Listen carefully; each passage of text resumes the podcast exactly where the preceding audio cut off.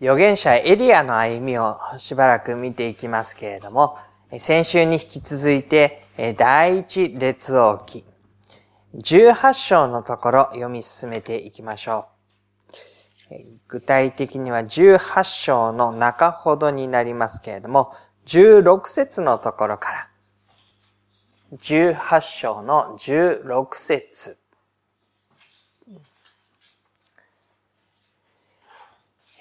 オバデヤは言ってアハブに会い、彼に告げたので、アハブはエリアに会うためにやってきた。アハブがエリアを見るや、アハブは彼に言った。これはお前か、イスラエルを煩わすもの。ここで出てくるアハブというのが北イスラエルの王になります。で、エリアがここ2、3年雨が降ることはないと言った時に、その後、実際に雨が降らずに非常に厳しい飢饉が北イスラエルを襲います。ですので、アハブはエリアを探し回って、どうにか話をつけて雨を降らせようと、そう考えて探し回っていました。しかし、どこに行ってもエリアがいない。そんな中で、このオバデヤという人物がエリアと会い、そして、アハブのところにエリアがいますというふうに言って告げるわけです。で、アハブはエリアを見るや、これはお前か探し求めていましたので、お前こんなところにいたのかっていうこういう意味ですね。イスラエルを煩わすものというふうに声をかけます。で、このイスラエルを煩わすというのは、神の民であるイスラエルを窮地に陥れる、苦しめる、神の裁きを告げる、そういうことの意味合いになります。で、エリアがイスラエルに雨を降らせないということを言ったときに、アハブにとってそれは、まあ、言われのない、理由のない、ただ単にイスラエルを煩わせているというふうに考えられました。しかし実際にはこのことはアハブ王が神に背き、他の神々を拝み、それを自分たちの民の中に持ち込んだことに対する神の裁きであったわけです。ですので、エリアはこう答えます。私はイスラエルを煩わしません。あなたとあなたの父の家こそそうです。現にあなた方は主の命令を捨て、あなたはバールの後についています。この雨の降らないということは、言われのないことではなくて、あなたがイスラエルを煩わしていることの結果なんだと言うんですね。エリアが雨が降らせないでイスラエルを煩わしているのではなくて、アハブがイスラエルを煩わす神を忘れるということのゆえに雨が降らなくなっている。この順番になっていきます。19節さあ今人をやってカルメル山の私のところに全イスラエルとイゼベルの食卓につく450人のバールの預言者と400人のアシェラの預言者とを集めなさいと言われます。ここでエリアは預言者たちを集めなさいというふうに言うわけです。自分は誠の神ヤーウェイの預言者ですけれども、向こうのバールの神にはバールの神に仕える預言者がいます。アシェラ像を作りましたので、それに対して拝んで仕えている預言者たちがいます。彼らを集めなさいと言って、それぞれ450人、400人の預言者たちが集められてきます。そしてそのことを注目するようにと、民衆もまたそこに呼び集められていくことになります。それでですね、21節みんなが集まってきましたところでエリアはこういうふうに言います。あなた方はいつまでどっちつかずによろめいているのか。もし主が神であればそれに従い、もしバールが神であればそれに従い。しかし民は一言も彼に答えなかった。この21節の括弧の中に、主という字が出てきて、これが太字になっています。この太字は、ヤーウェイという神の名を表しています。ですからここは、ヤーウェイが神であるならばそれに従いなさい。もし、バールが神であるならばそれに従いなさい。というふうになります。どちらの神が本当の神なのか。どの名で呼ばれている神が本当の神なのか、そのことをあなた方は知って、それに従うようにと言われるわけです。で、そのことについて、どっちつかずによろめくというふうな表現を使っています。これは人の歩みというものが神々を行ったり来たりして、あちらの神に、こちらの神に、そちらの神にと使い分けるようにして心を向けていくことは成り立たないのだということを示す表現になります。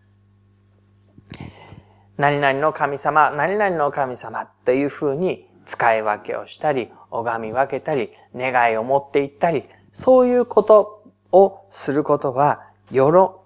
どっちつかずによろめくっていうことになるわけですね。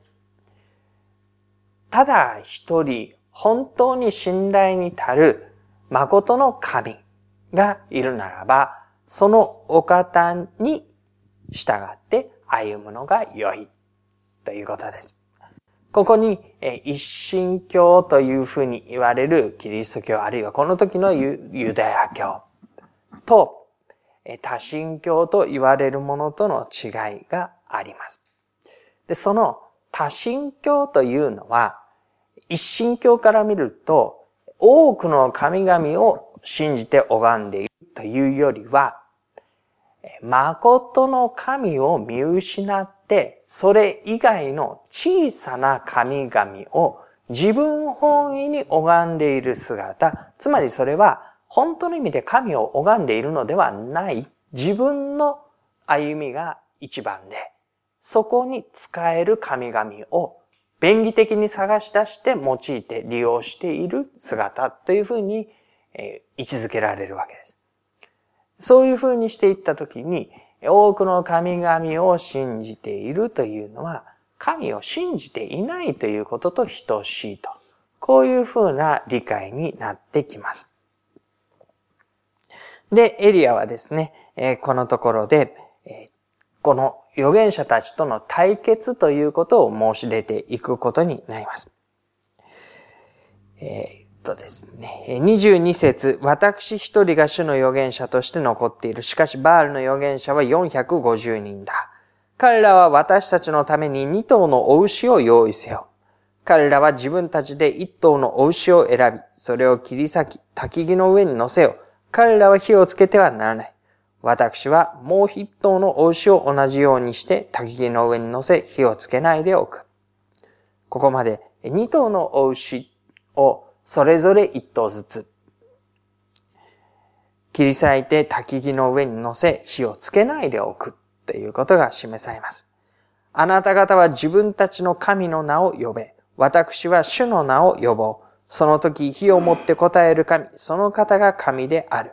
民は皆答えてそれが良いと言った。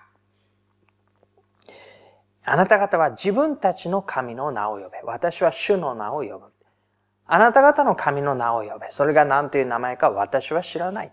しかし私は私の主はヤーウェの名を呼ぼう。そのお方が答えてくださる。火をもって答える神、その方が神である。生きて働く、宮沢を行う、その神が私たちの神である。民はそれに、それが良いというふうに答えました。先ほど、どっちつかずによろめいているのか？という言葉に対して民は答えることをしなかったわけなんです。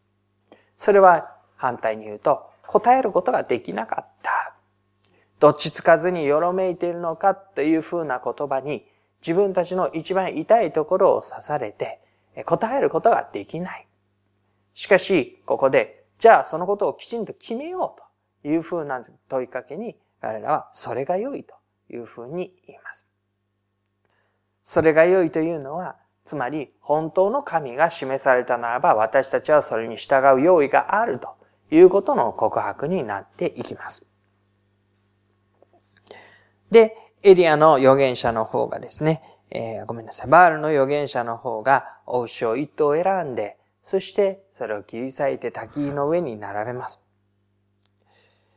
26節朝から真昼までバールの名を呼んでいった。バールよ、私たちに答えてください。しかし何の声もなく答えるものもなかった。そこで彼らは自分たちの作った祭壇のあたりを踊り回った。真昼になるとエリアは彼らをあざけていった。もっと大きな声で呼んでみよう。彼は神なのだから。きっと何かに没頭しているか、席を外しているか、旅に出ているのだろう。もしかすると寝ているのかもしれないから起こしたらよかろう。彼らはますます大きな声で呼ばわり、彼らの習わしに従って、剣や槍で血を流すまで自分たちの身を傷つけた。このようにして昼も過ぎ捧げ物を捧げる時まで来たが、まで騒ぎ立てたが、何の声もなく答えるものもなく注意を払うものもなかった。バールの預言者たちは、バールの神に叫び求め、祈り求め、踊って、そして自分の身を傷つけて血を流して、とにかく神ご自身がここに宮座を表してくれるようにと、ありったけの自分たちのことを思って神に懇願する。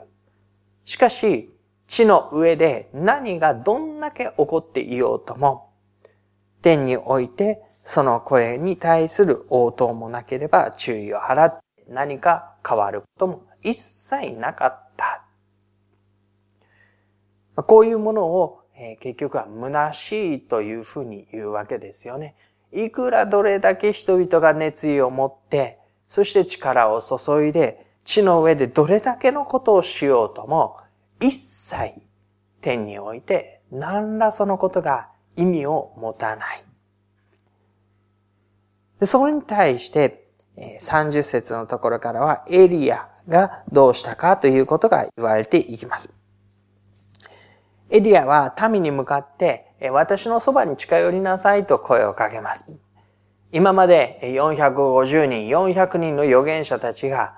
声も高く呼ばわり、踊り回り、身を傷つけてということですから、そのところには、まあ、すごく大きなスペースが必要でしたよね。で祭壇の周りというところに。でも、もうそれは終わりになりますので、今度は預言者一人、エリアだけですから、まあ、ずっと人々のところと距離があったものを、えあなた方近寄りなさい、というわけです。で、民はなんとなくこう、ゾロゾロゾロっと前に来て、え、エリアの間近に声が聞こえるようなところに来て、そしてですね、その行動に注目をします。そうすると、エリアはですね、そこで壊れていた種の祭壇を立て直したというんです。エリアは主がかつてあなたの名はイスラエルとなると言われたヤコブの子らの部族の数に従って12の石を取った。その石で彼は主の名によって一つの祭壇を築き、その祭壇の周りに偽屋の種を入れるほどの溝を掘った。ついで彼は焚き木を並べ、一頭のお牛を切り裂き、それを焚き木の上に乗せ、四つの亀に水を満たし、この全焼の生贄とこの焚き木の上に注げと命じた。ついでそれを二度せよと言ったので彼らは二度そうした。その上に彼は三度せよと言ったので彼らは三度そうした。水は祭壇の周りに流れ出た。流れ出した。彼は溝にも水を満たした。四つの亀のですね、水というものを一度、二度、三度というふうに注いでいきますので、その周辺は水を含めて水浸しになっていきます。主の祭壇というものをエリアは立て直していきました。ただ単に焚き木とそこに並べられたお牛ではなくて、主の祭壇というものにえー、エリアはこのところを立て直していきます。主の祭壇というのは民の礼拝の象徴になります。神に対して生贄を捧げていく、その祭壇ですね。民がもはや神を、ヤーウェイの神を礼拝しなくなっていったとき、その祭壇が崩れていく、使われなくなってそして風が吹いたりして、そのこと、祭壇が崩れていく。その祭壇を立て直して、そこに生贄を置き、水をかける。そして、36節のところです。捧げ物を捧げる頃。これ午後の3時頃ですかね。預言者エリアは進み出ていった。アブラハム、イサク、イスラエルの神、主よ。あなたがイスラエルにおいて神であり、私があなたのしもべであり、あなたの御言葉によって私がこれらのこと、すべてのことを行ったということが今日明らかになりますように。私に答えてください。主よ、私に答えてください。この民があなたこそ主よ神であり、あなたが彼らの心を翻してくださることを知るようにしてください。これが、エリアの呼ばわった祈りでした。歌い回り、踊り回り、自分の身を傷つけて声の限りに大きな声で呼ばわっていた。その400プラス450の預言者たちとは非常に対照的に彼は自分の言葉で神に向かって呼びかけます。その言葉の中には過去、現在、未来という風な形で神の変わらぬ見業ということが呼びかけられていきます。アブラハム、イスラエル、イサク、イスラエルの神よ。この最後のところがヤコブのことですけれども、先ほどのところにもあなたの名はイスラエルと呼ばれるようになると言われたヤコブですね。で、ここでイスラエルと。で、ここに先ほどのイスラエルを煩わすものというところがかかってきます。神の民イスラエルなんですね。神の民イスラエル。それは神ご自身が民のために戦われるというふうに言われた名前でした。で、神は決してイスラエルを煩わそうとしているのではなくて、イスラエルのために戦うと言って、この民をご自分のものにしてくださったわけです。で、そのことがアブラハムに与えられた約束、そして生まれ出たイサク、そこから生まれたヤコブ、ヤコブから生まれ出る12人の息子たち、12部族になっていくその一族、このことは変わらない。最初から神様の約束の中に変わらずに与えられてきた。その、えー、神様ですね。あなたがイスラエルにおいて神であり、そこ、神であり続けてきてくださった今の今に至るまでということですね。そこから今度現在になります。私があなたのしもべであり、あなたの御言葉によって私がこれらのすべてのことを行ったということが今日明らかになりますように。今まで一続きで来た神の御業の歴史の中で、私が今その任を託されて立っているあなたのしもべである。そして神様が託してくださった御言葉を語って人々に歩みを教えている、導こうとしていること。そのことが今日明らかになりますように。その結果としてですね、この民があなたこそ主よ神であり、というふうに、えー、彼らの心を翻してくださること。知ることができるように。これからのことです。このことの結果として、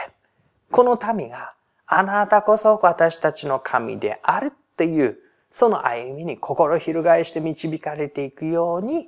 神様どうぞ、宮沢を行ってください。すると、38節主の火が降ってきて、天正の生贄と焚き木と石と糸を焼き尽くし、溝の水も舐め尽くしてしまった。主の火ですね、ここに、えー単なる火が下っ、天から下ったというだけではなくて、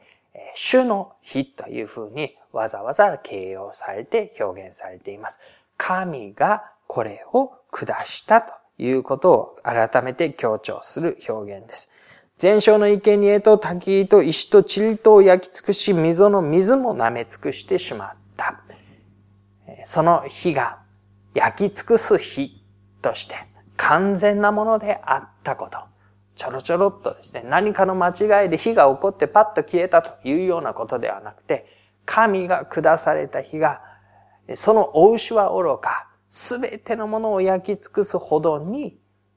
確かなものとして、大きなものとして、ここに降ってきたんだということが言われています。39節、民は皆これを見てひれ伏し、主こそ神です、主こそ神ですというふうに言いました。これが先ほど、主よあなたこそが神でありと、彼らがそれを知ってというふうに言われていることが実現していく。民は最初何も答えることができなかった。どっちつかずによろめいているのか。で、その後に、えこういうふうに決めようじゃないか。それがいいというふうに言いました。そしてこの宮沢を見るや、沈黙するバールの神と、確かに生きて答えられるヤーウェイの神のその宮沢を見るや、この39節の格好の中、やっぱりこの太字のですね、主、ヤーウェイこそ神です。ヤーウェこそ神ですと、二度繰り返して、この表現がなされて、彼らがこのことを確かに知っていった。紛れもないこととして、もう、ごまかしようのない、否定しようのない現実として、ここに繰り広げられる主こそ神であるということを認めていったことが出てきます。で、私たちはこのところから神を知る、主を知るということをご一緒に学んでいきたいと思うんです。主を知るというのはですね、私たちが何か熱心に呼ばわった結果、神ご自身がそれに応えてくださったという形で知るというのでは、どうもこのところを見るとなさそうだということですね。私たちは、私たちが熱心に祈り、私たちが熱心に捧げ物をし、私たちが一生懸命労したら、神様がこんなに素晴らしいことをしてくださったということが起こって、その結果神様を知ることができるだろうというふうに考えます。私たちに応答してくださる神という意味です。しかし、ここに出てくるのは、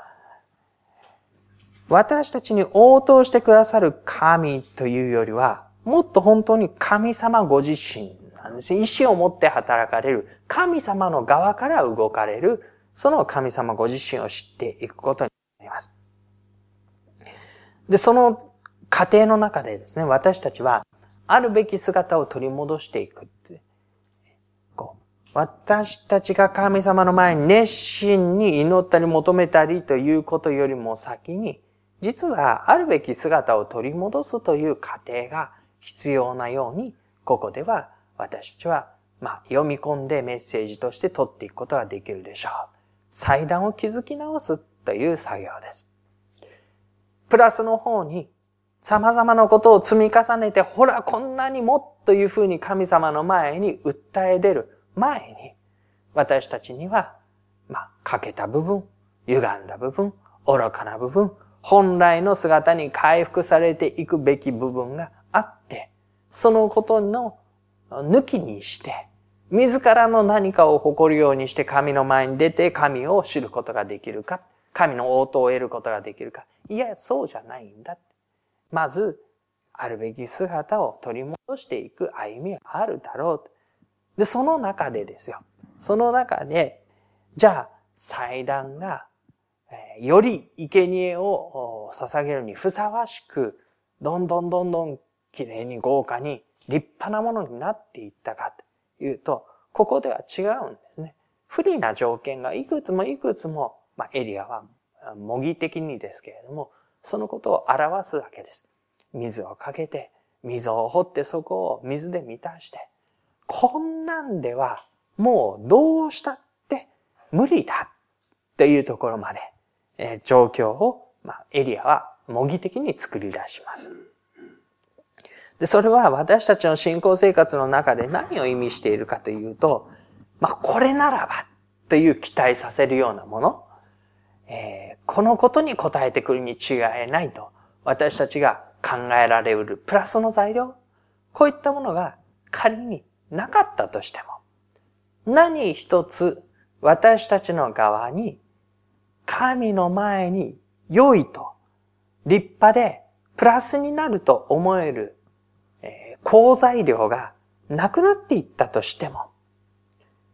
それは神様が私たちに答えてくださるということの、え、否定的な材料になるものではない。状況が悪いからといって、私たちの当てになるものが取り去られたからといって、じゃあもう神様は、まあ、この流れでいくとですね、単純に考えたらこんなに水浸しだったらもう燃えない。仮に天から火が吹くだったってこんなの燃え尽くすことはできない。でも、神様の見業というのは、そういう風に取り去られていったネガティブな状況の中で、決して望み得ない状況の中で、それでも私たちが神を知ることができる。このあるべき姿を取り戻していくことと一人ずつずつ取り去られることが並行して進むわけですよね。もうある時に私たちは自分自身の歩みが回復されていきつつ、まあ、回復されていく中で余計なものは取られていく。人間的に頼みとしたり、誇りとしたり、これならというふうに当てにできることが取り去られていく。でもその一方で、神様の前に自分が本当の意味で立たされたり、回復されたり、整えられたり、余計なもので着飾った姿で飾られるという意味は、よりは、本当にふさわしいものへと作り変えられていく。この両方のプロセスが並行して進んでいく中で、神様ご自身の宮座が明らかにされる。で、神様の宮座が明らかにされたときに、私たちはこのプロセスを通っていますから、ああ、本当にこのことは神様ご自身の宮座で、神様ご自身が私にしてくださったことだと知るわけですね。そうじゃなかったら、私の何かのゆえにこれが起こったとか、あるいは状況のこういうことがやっぱり良かったとか、そういうことがいくつも神様以外のプラスの材料を私たちは並べ立てることができるようになります。でも、それは取り去られて、自分自身もまた神様にふさわしく整えられる。自分の力とか呼びかけとか熱心さとかそういうものではなくて、こう自分の姿が回復していく中で、一つずつ、え、本当に神様だと言われることに、え、理解できるように導かれていった中で、